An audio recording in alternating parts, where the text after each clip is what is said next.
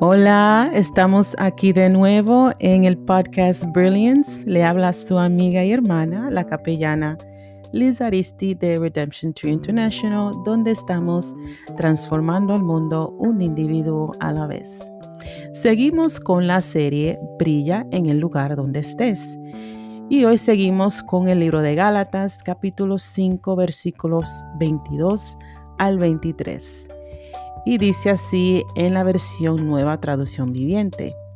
En cambio, la clase de fruto que el Espíritu Santo produce en nuestra vida es amor, alegría, paz, paciencia, gentileza, bondad, fidelidad, humildad y control propio. Y hoy vamos a hablar sobre la alegría.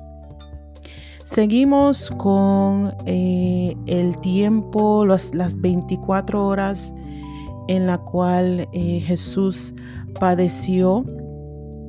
Y vamos a ser sinceros, la crucifixión de Jesús no fue un evento de lo cual uno podría alegrarse. Además de ser arrestado, golpeado y sentenciado a muerte, sus discípulos a quienes él les llamaba sus amigos lo abandonaron. Su mamá tuvo que ser testigo de su horrorosa muerte. Sufrió la humillación más grande en esos tiempos, que era estar clavado en un madero y, para colmo, al lado de dos delincuentes. Él fue traicionado por su propia gente y lo más terrible de todo ese acto el Padre Celestial volteó su mirada cuando vio a Jesús clavado en la cruz, porque Jesús llevaba todo el pecado del mundo sobre él. Wow, ahí no hay razones para sentir alegría. ¿Cuánto de nosotros y nosotras hemos experimentado una o más de estas cosas? El abandono, la humillación, la traición y hasta el desamparo de nuestro Dios, nuestro Padre Celestial. Como seres humanos también pasamos por circunstancias que nos roban la alegría, la paz y el bienestar. El sufrimiento no parece tener fin y nos desanimamos con toda la razón. Pero Cristo nos dejó estas palabras para que en medio de nuestras circunstancias recordemos que la oscuridad no durará para siempre. El libro de Juan, capítulo 16, versículo 20 al 22 dice así. Les digo la verdad, ustedes llorarán y se lamentarán por lo que va a sucederme. Este es Jesús hablándole a sus discípulos pero el mundo se alegrará.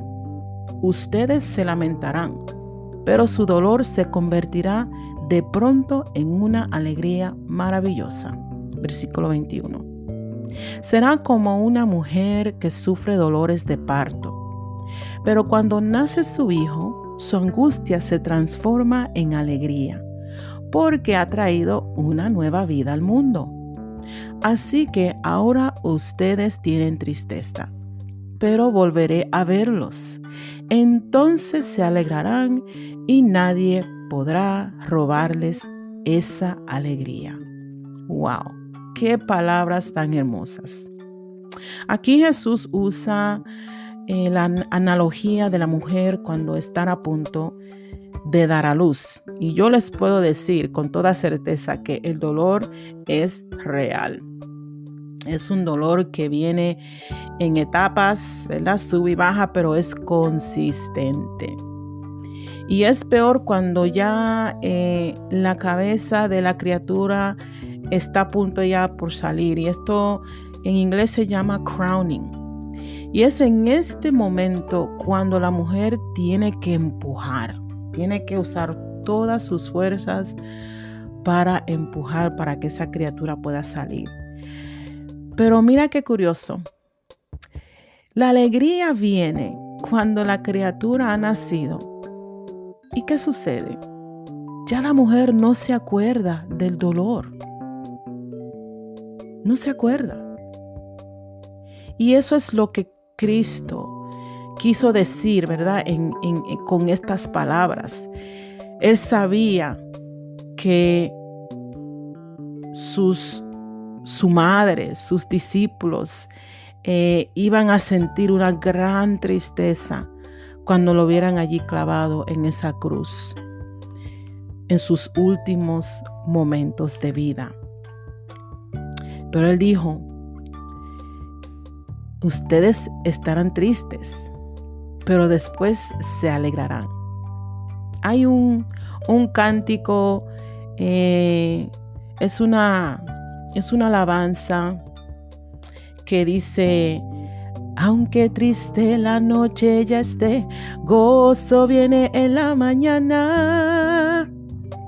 Aunque triste la noche ya esté, gozo viene en la mañana.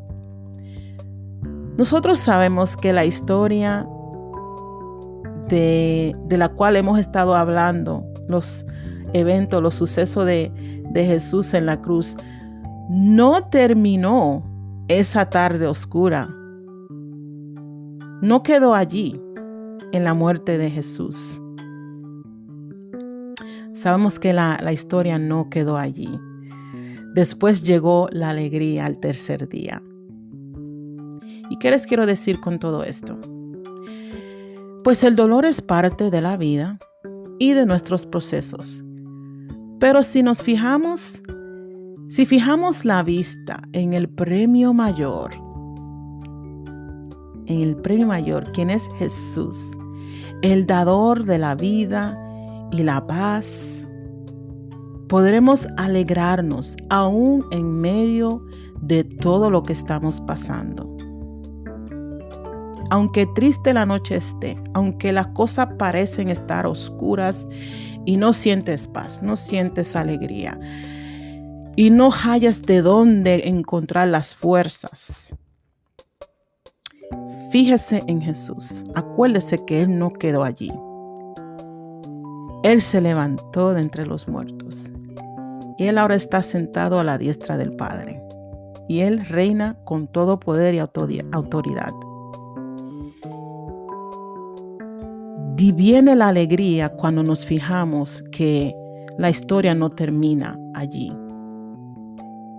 Y así podemos brillar en el lugar donde nos encontremos, porque sabemos que gozo viene en la mañana.